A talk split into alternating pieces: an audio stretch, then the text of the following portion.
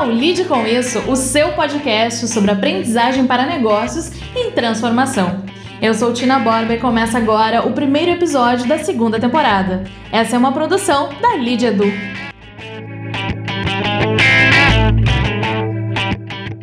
Nessa temporada, cada episódio será uma experiência de aprendizagem em áudio. Nós entendemos que o aprendizado só acontece se a energia depositada nesse momento for intencional. Então, te faço um convite. Vamos aprender juntos? Já adianto que será leve, fluido e inspirador. Iremos primeiro explorar alguns conceitos e dados que nos inquietam e podem inquietar você também depois, junto de nossos convidados, vamos aprofundar o tema e sua inserção no dia a dia corporativo. E por fim, vamos sugerir alguns conteúdos relevantes para você aprender mais sobre o tópico de hoje de forma protagonista.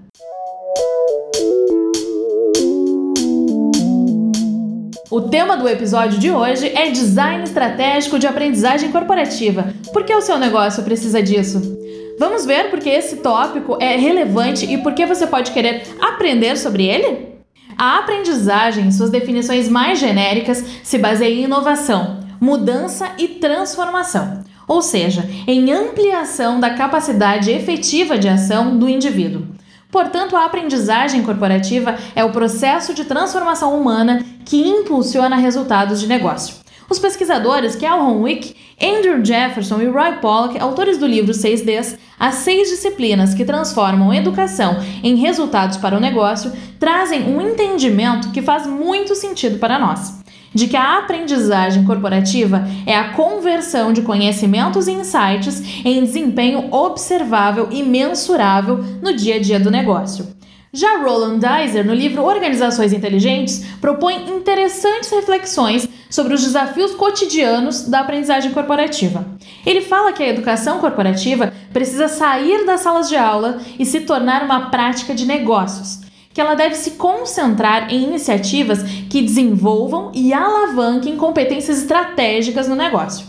Pois um dos grandes desafios de aprendizagem de empresas que estão em transformação é criar culturas de aprendizagem adaptativas e estrategicamente competentes, capazes de se articular frente às demandas do mercado, disseminando em todos os níveis de lideranças os valores e desdobrando metas com sucesso.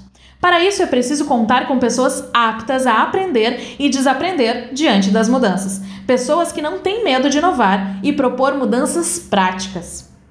O design estratégico entra como um modo de desenhar caminhos de solução que articulem estratégia, projeto e relações com um propósito claro.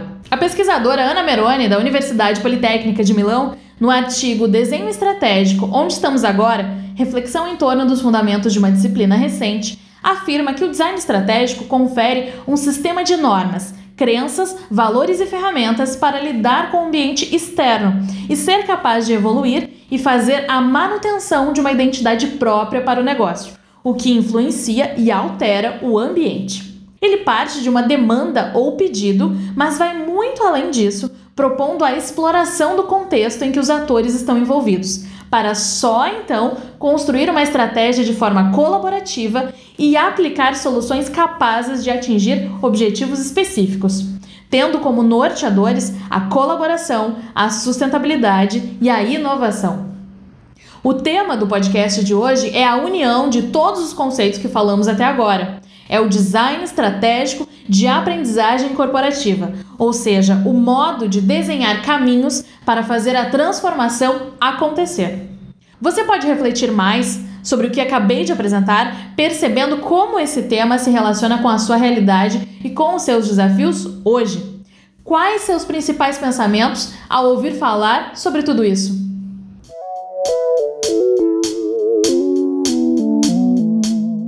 Agora que já exploramos a relevância desse tema para o mundo, especialmente para você, vamos nos aprofundar na sua parte prática. O que é que podemos fazer de melhor ou diferente sob essa perspectiva? Como isso acontece na vida real? Que impactos são possíveis? Esses são alguns pontos que queremos abordar na conversa com nossos convidados de hoje, Manuela Goldbert e Jay Ribeiro, founders da Lead Edu. Oi, pessoal, tudo bom com vocês? Oi, Tina, tudo bem? Oi, Tina, tudo certo? Tudo tranquilo por aqui. Tudo ótimo aqui. E eu já quero começar sabendo do ponto de vista de vocês, como pessoas à frente de uma empresa de educação corporativa. Que insights vocês têm sobre o tema de hoje? Design estratégico de aprendizagem corporativa. Bom, Tina, acho que resgatando um pouquinho do que tu acabaste de falar, as empresas hoje, quando elas buscam aprendizagem corporativa, é porque elas estão percebendo diferentes tipos de necessidade de mudança. Então, pode ser uma mudança de comportamento, pode ser uma mudança de performance, mudança cultural, estratégica. Aprendizagem e mudança estão sempre completamente conectados. São dois fenômenos que se assemelham, inclusive. E por isso que a gente tem que entender a aprendizagem como algo muito mais complexo do que, por exemplo, dar um treinamento, como a gente também já sabe. Né? Então, um treinamento pode fazer parte de um processo de aprendizagem, mas ele sempre vai ser só uma parte, né? Então a gente precisa que essa complexidade seja levada em consideração quando a gente faz o design de uma solução de aprendizagem que tem por objetivo gerar mudança no ambiente corporativo. Uhum. Por isso, diante dessa necessidade de abraçar essa complexidade, esse contexto, esse usuário, o grande insight que surge assim para começar, configurar um processo de mudança para que ele ocorra de forma efetiva. Né? Então, quando a gente fala de configurar uma mudança ou um objetivo de aprendizagem desejado dentro de uma solução, de uma jornada, a necessidade de que os usuários, os aprendizes, façam parte desse momento. Né? Para que as pessoas mudem ou aprendam, elas precisam estar conscientes da necessidade de mudança, elas precisam desejar essa mudança. Então, um momento inicial de configuração, de apropriação de sentido do que está por vir, né, é fundamental. Então, esse é um primeiro insight que a gente percebe, assim. A segunda questão, com relação também a esse processo de mudança enquanto aprendizagem, é que, como o ser humano precisa de tempo para processar, para experimentar, para trocar, para atravessar a curva de aprendizagem, é super importante que a gente proporcione momentos de acomodação, né, de percepção do que está acontecendo, de celebração de avanços, de resgate, de planejamento, é o que a gente chama de calibragem da aprendizagem. Né? A gente, essa aprendizagem ela precisa ser calibrada, ela precisa ser percebida, ser acompanhada. E por uhum. último, um terceiro insight que surge da ideia de design é a noção de métrica. É quando a gente quer mudar, a gente precisa estar tá medindo isso para entender se a gente chegou ou não no resultado pretendido no início do processo. Então, esse seria o último insight, assim, a gente precisa olhar para a métrica, precisa medir precisa compreender essa mudança é, de um, um ponto de vista mais analítico. Sim, sim, a gente precisa levantar dados sobre isso, até para entender quais são os próximos passos, né? Perfeito, exatamente. E acompanhar isso ao longo do processo, né? Perfeito. E uh, esse desafio que a Manu traz tem a ver com a velocidade de transformação do negócio, né? Quanto mais o negócio ele olha para essas frentes, ele se transforma com velocidade. Aí nós paramos para nos perguntar, bom, mas quem é que faz a transformação na prática, né? Um negócio ele se transforma por processos, por sistemas, por tecnologias, mas também a maioria delas pensadas, operadas por pessoas, né? E pelo comportamento humano, propriamente dito. Então, junto com essa curva de velocidade de transformação dos negócios, tem uma outra curva, que é a curva de aprendizagem humana, então nós precisamos chegar num desafio muito importante de design, que é com que a Lid trabalha aqui, que é como construir uh, processos de reskilling e upskilling das pessoas para que as pessoas consigam de fato trilhar sua curva de aprendizagem de uma forma mais ágil, né?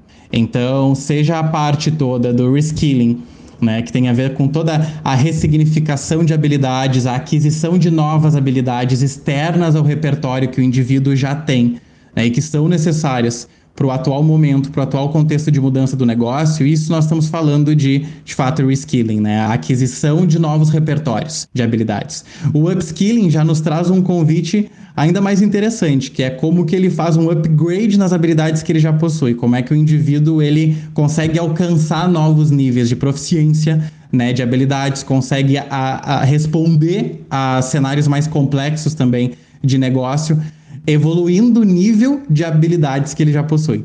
Então, quando a gente olha para upskilling e reskilling, a resposta é: o design de aprendizagem precisa apoiar as pessoas a desenvolverem habilidades. E aí nós precisamos entender, enquanto empresa de aprendizagem, que habilidades são essas. E aí, como de praxe nosso, nós passamos cada vez mais a entender Uh, o que, que existe de conteúdo, o que, que a ciência nos traz, o que, que hoje o mercado busca, consome, precisa e nos traz em forma de pedidos, para que a gente consiga chegar em um modelo de habilidades que faça sentido para diferentes contextos de transformação.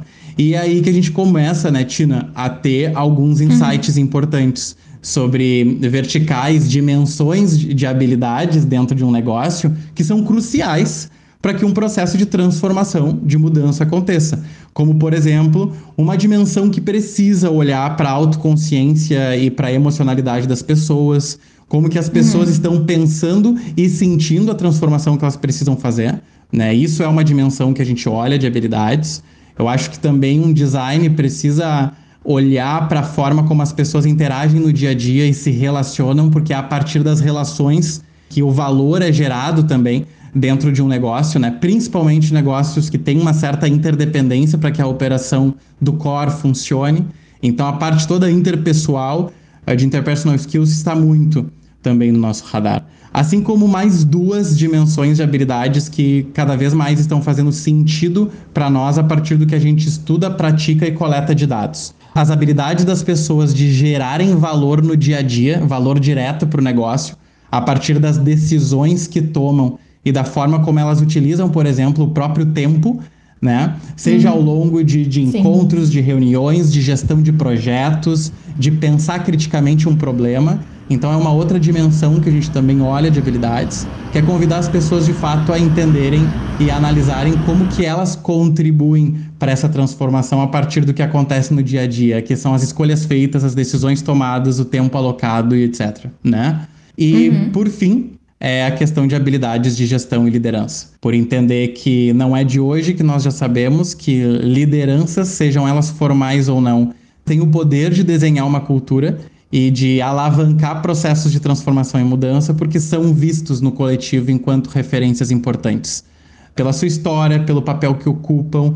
Então, não tem como negligenciar dentro de um design o olhar para a liderança e o papel e as habilidades que ela precisa ter para que ela consiga impulsionar, né, alavancar a transformação que está sendo buscada ali.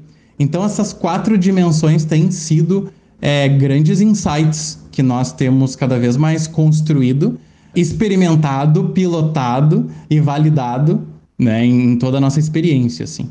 Jay, te escutando, me vem um outro insight que tem tudo a ver com tudo isso, especialmente pensando em relação à cultura das empresas e de que forma que a aprendizagem se relaciona com as questões culturais. Então, um insight que nos surge da importância de que a aprendizagem seja de fato algo cada vez mais cultural e uma prática organizacional, organizacional por si só, né? E cada vez menos um processo centralizado no RH, por exemplo. É claro que o RH tem um papel fundamental, né? Inclusive para fazer isso acontecer, Uh, mas o que eu acredito que vai acontecer cada vez mais, já está acontecendo em muitas empresas, é que todas as pessoas na empresa vão cada vez mais desenhar e fazer acontecer os seus próprios processos de aprendizagem, né? sejam eles individuais, sejam coletivos, né? seja de necessidades comuns com outras pessoas, né? seja de áreas comuns. Então, mesmo que para fazer isso elas precisem de algum estímulo inicial vindo do RH, com o tempo, acho que as pessoas vão ser cada vez mais protagonistas na construção das suas próprias jornadas de aprendizagem e também no apoio das jornadas uns dos outros, né? Seja compartilhando experiências, seja sendo uma referência em alguma habilidade, né? Que já está mais desenvolvida, uh, seja simplesmente buscando trocar com alguém os seus desafios, suas conquistas, né? Em grupos de aprendizagem mais colaborativos. Então, eu acho que isso também é um insight que surge relacionado ao design uh, de aprendizagem corporativa bastante importante. Perfeito. E aí impacta diretamente na questão do tempo, né?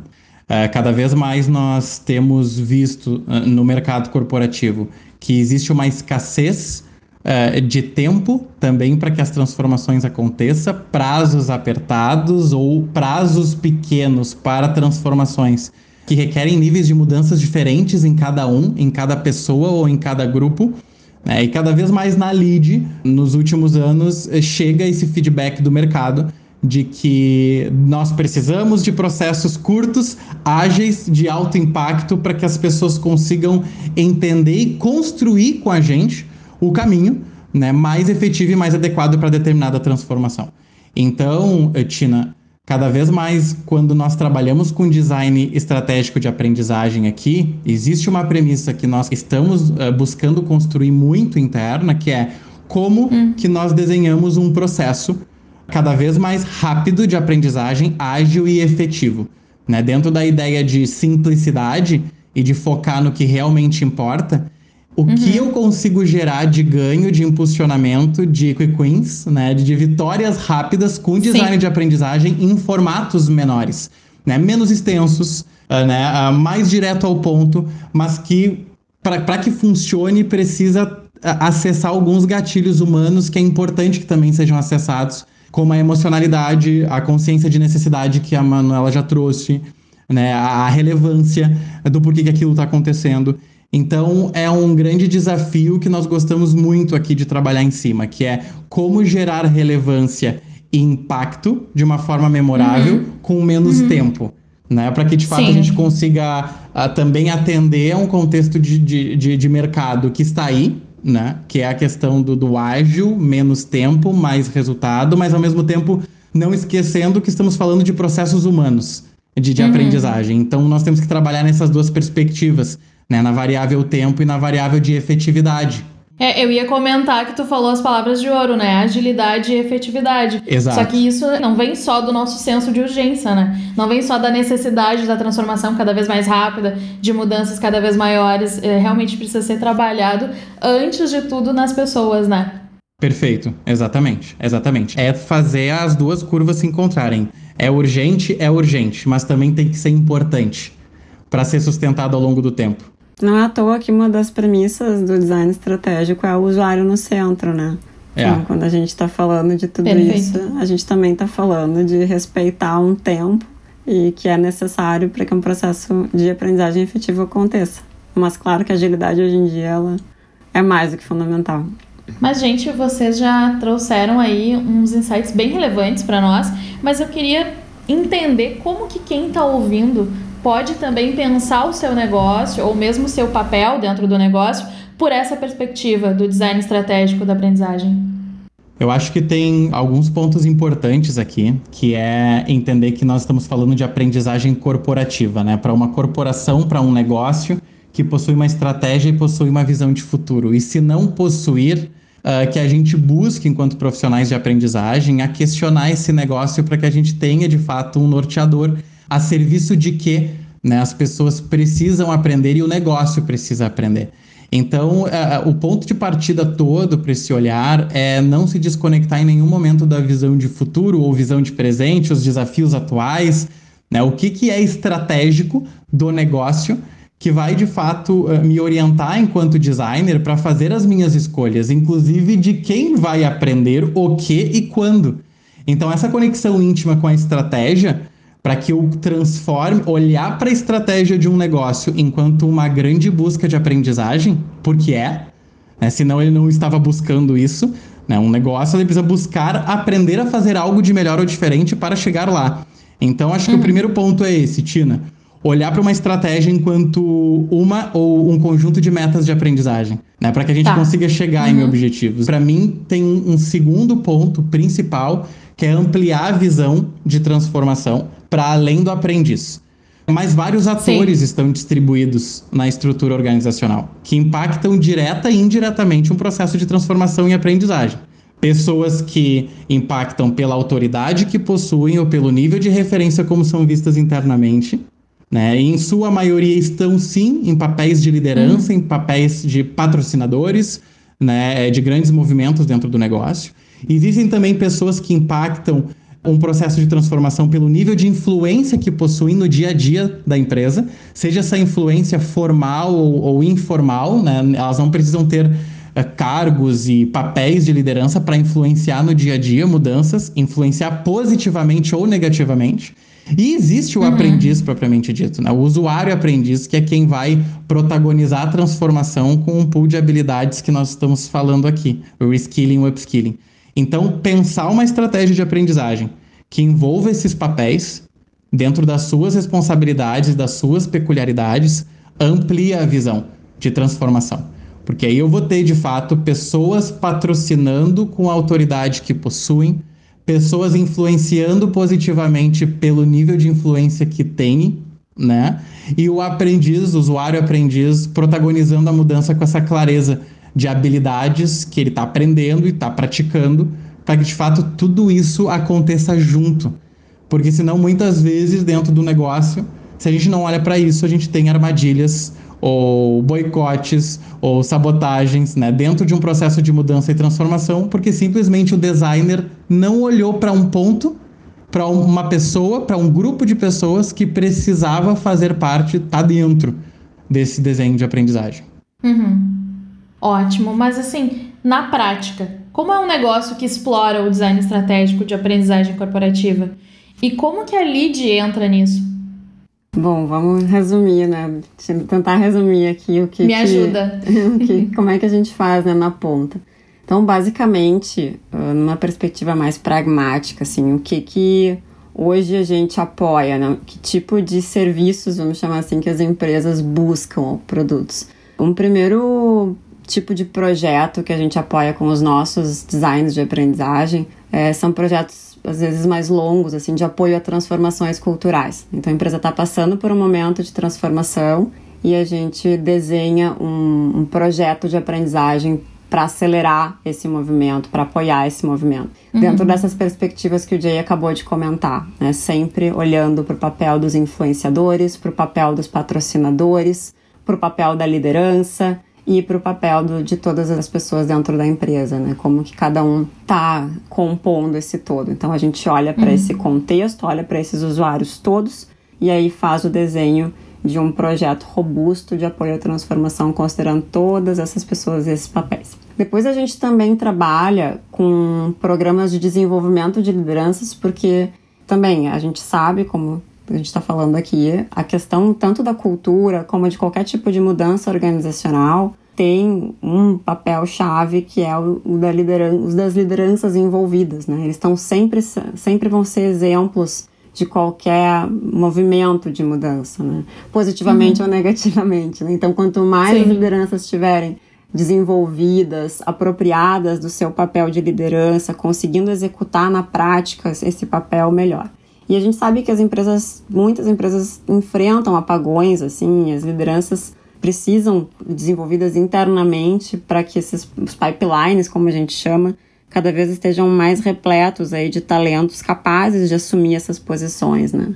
Cada vez mais uhum. capazes. Então, o desenvolvimento de lideranças também tem a ver não só com quem já está no papel formal de líder, mas com a aceleração de talentos que podem vir a estar tá desempenhando esse papel futuramente. Então, o programa de aceleração de talentos ou desenvolvimento de colaboradores individuais que ainda não estão em cargos de liderança também é um movimento que a gente apoia bastante através dos nossos designs, né, para que as uhum. habilidades dessas pessoas estejam cada vez mais desenvolvidas para assumir não só a sua posição de hoje, mas também daqui a pouco uma posição de amanhã e melhorar a sua performance no presente uh, e também estar tá construindo um futuro desejado.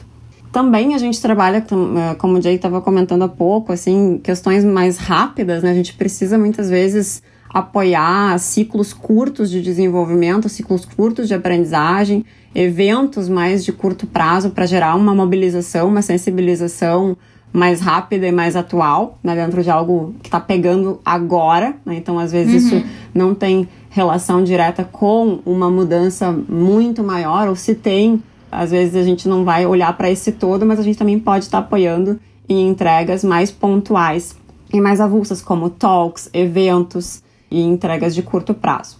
E por fim, uh, a gente trabalha com pensando também em descentralização da aprendizagem, com certificações em design de aprendizagem, né, onde a gente compartilha toda a nossa inteligência metodológica para apoiar as pessoas a desenvolverem os seus próprios projetos, as suas próprias experiências de aprendizagem nas suas organizações. Né? Não uhum. somente a área de recursos humanos, como multiplicadores internos de conhecimento, facilitadores internos de aprendizagem é, e todas as pessoas que participam, queiram participar uh, desse movimento de desenhar e, e a praticar uma cultura de aprendizagem de forma mais descentralizada, mais protagonista. Então, esses são, em resumo, as nossas principais entregas, assim, de forma mais pragmática, né? Em termos de resultados, Tina, através de todas essas uh, esses programas e também através das nossas ferramentas de mensuração e de métricas, a gente consegue obter dados e compartilhar dados. Então, a parte de métrica sempre faz parte de todo e qualquer projeto que a gente se envolva, para a gente poder levar para o nosso cliente o que realmente a gente acaba conseguindo entregar, que são mudanças uh, culturais, apoio a mudanças culturais, né, de forma mais significativa, mudanças comportamentais extremamente significativas, evidenciadas, né, comprovadas, uh, uhum. alinhamento de performance das equipes com os objetivos estratégicos do negócio, né, uma sensibilização muito profunda das pessoas para determinados temas, determinadas atitudes e de fato apoiar o desenvolvimento de cultura de aprendizagem. Então, esses são os, os grandes resultados aí que a gente busca comprovar. E o mais interessante de tudo isso é que a Manu trouxe questões como programas de desenvolvimento de lideranças, programas de aceleração de talentos, né, desenvolvimento de equipes e tudo mais, que são questões e tipos de programas, digamos assim, uhum. que já estão e já acontecem há muito tempo. Né, no mercado corporativo. O que que muda, né, Tina? Sim. E aí, cada vez mais a, a lead contribuindo para esse entendimento. Que é a forma como você faz isso. É a forma como a empresa enxerga e desenha um, um programa de desenvolvimento de lideranças, um programa de aceleração de talentos. E a forma como as pessoas passam a enxergar também esses programas internamente. Né? Então, se por trás de um programa uh, existe uhum. um design que faça ele não ser um programa entre vários outros que existam, mas que deixe claro a conexão desse programa com a visão do negócio, a visão de futuro do negócio, a estratégia do negócio e os desafios reais das pessoas, que esse programa ele consiga conversar com esses universos, deixando bem claro isso, a gente consegue elevar o nível de qualquer estratégia de aprendizagem com design. Porque são métodos, temáticas, momentos que a gente modela para de fato fazer um programa ganhar essa robustez interna e esse nível de contribuição com o negócio que ele precisa ter. Né? É exatamente esse o nosso papel. Uhum. Perfeito, Jay. É, não é à toa que a gente está falando de design estratégico para aprendizagem corporativa, né? Então, o que difere as nossas entregas, né, e como que a empresa explora isso, Tina, é justamente dessa forma, né? Às vezes, as palavras que a gente usa podem estar se assemelhando a palavras que outras empresas, outras né, pessoas usem para estar tá explicando o que é essa entrega na ponta. Mas o, o diferencial disso está justamente no principal tema que a gente está trabalhando hoje, né? Como isso é feito, como isso é entregue, como as pessoas estão percebendo isso, como essas pessoas estão sendo compreendidas para que isso seja feito de uma maneira é, estratégica de fato para o negócio. Né? Então, todo esse penso aí que vem junto com tudo isso que a gente está falando agrega muito valor e aí faz com que esse tipo de projeto, esse tipo de entrega na ponta seja muito mais efetivo, muito mais diferenciado né, do que muitas vezes, eh, quando isso não é feito, pode vir a acontecer. Né? Perfeito.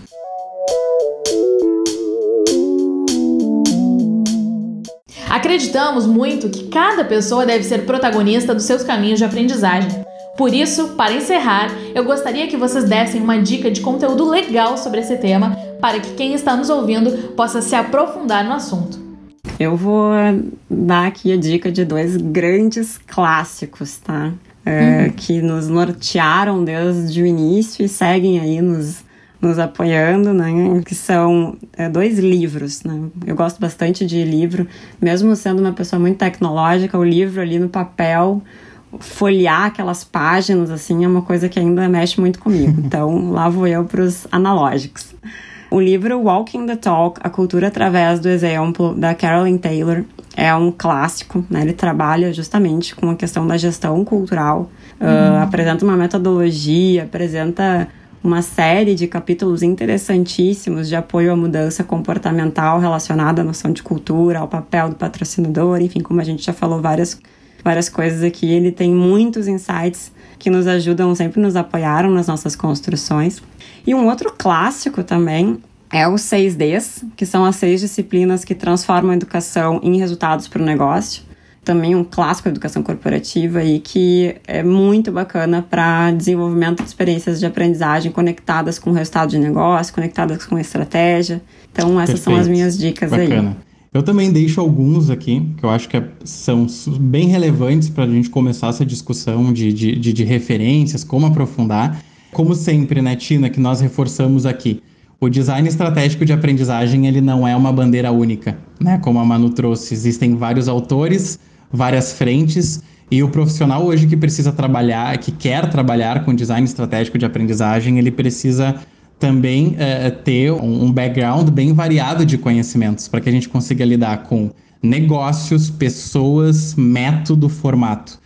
Né? Eu trago um, uma leitura bem bacana que é a Neurociência e Educação, é, do Ramon Cossenza e da Leonor Guerra. Tá? Esse, é, esse livro é muito bacana porque ele traz um funcionamento, um entendimento bem prático e bem concreto sobre como pessoas funcionam né, em toda a sua constituição biológica e o que, que é necessário acontecer ali para que um processo de educação aconteça com essas pessoas. Acho que é um bom livro.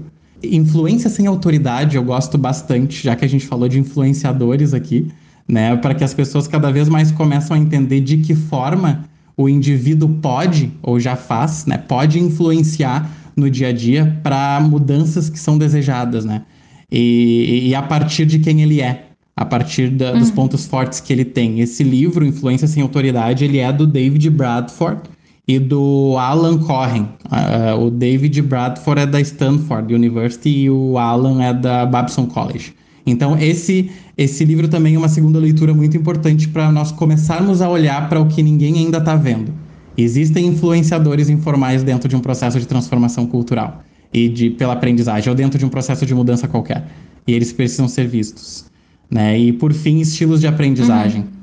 Acho que as pessoas que trabalham com design de aprendizagem ou querem se aprofundar no, no tema precisam ir nas origens, é, em todos uh, os estudos do inventário de estilos de aprendizagem proposto pelo David Kolbe, por exemplo, para entender por que, que muitas vezes um único convite de mudança não funciona para todos. E esse convite ele tem que ser multifacetado, ele tem que ser diverso, ele tem que ser feito por diferentes estímulos para conseguir atuar, né, e agir num negócio como um todo, assim. Então, são esses três pontos que eu trago aí de dicas. Ótimo, então, muito, muito bom. Obrigada, Manu. Obrigada, Jay. Foi um prazer. Obrigado, Tina. Foi ótimo. Até mais, até o próximo. Tina, a gente que agradece, sempre muito bom. Um super beijo, até a próxima.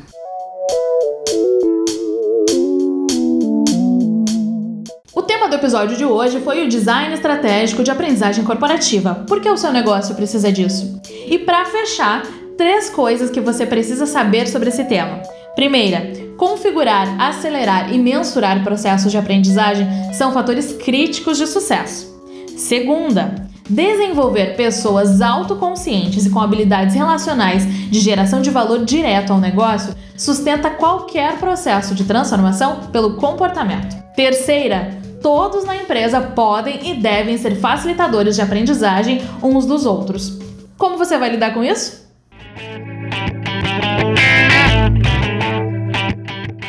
Esse foi o primeiro episódio da segunda temporada do Lide com Isso, o seu podcast sobre aprendizagem para negócios em transformação. E aí, ficou interessado em conhecer mais sobre a Lead Edu, as nossas metodologias e o que a gente pode fazer pelo seu negócio? Então entre em contato pelo seu canal de preferência para conversarmos. Você encontra todos os nossos canais em lidiadu.com.br. Eu sou Tina Borba e na próxima edição eu tô de volta. Tchau, tchau!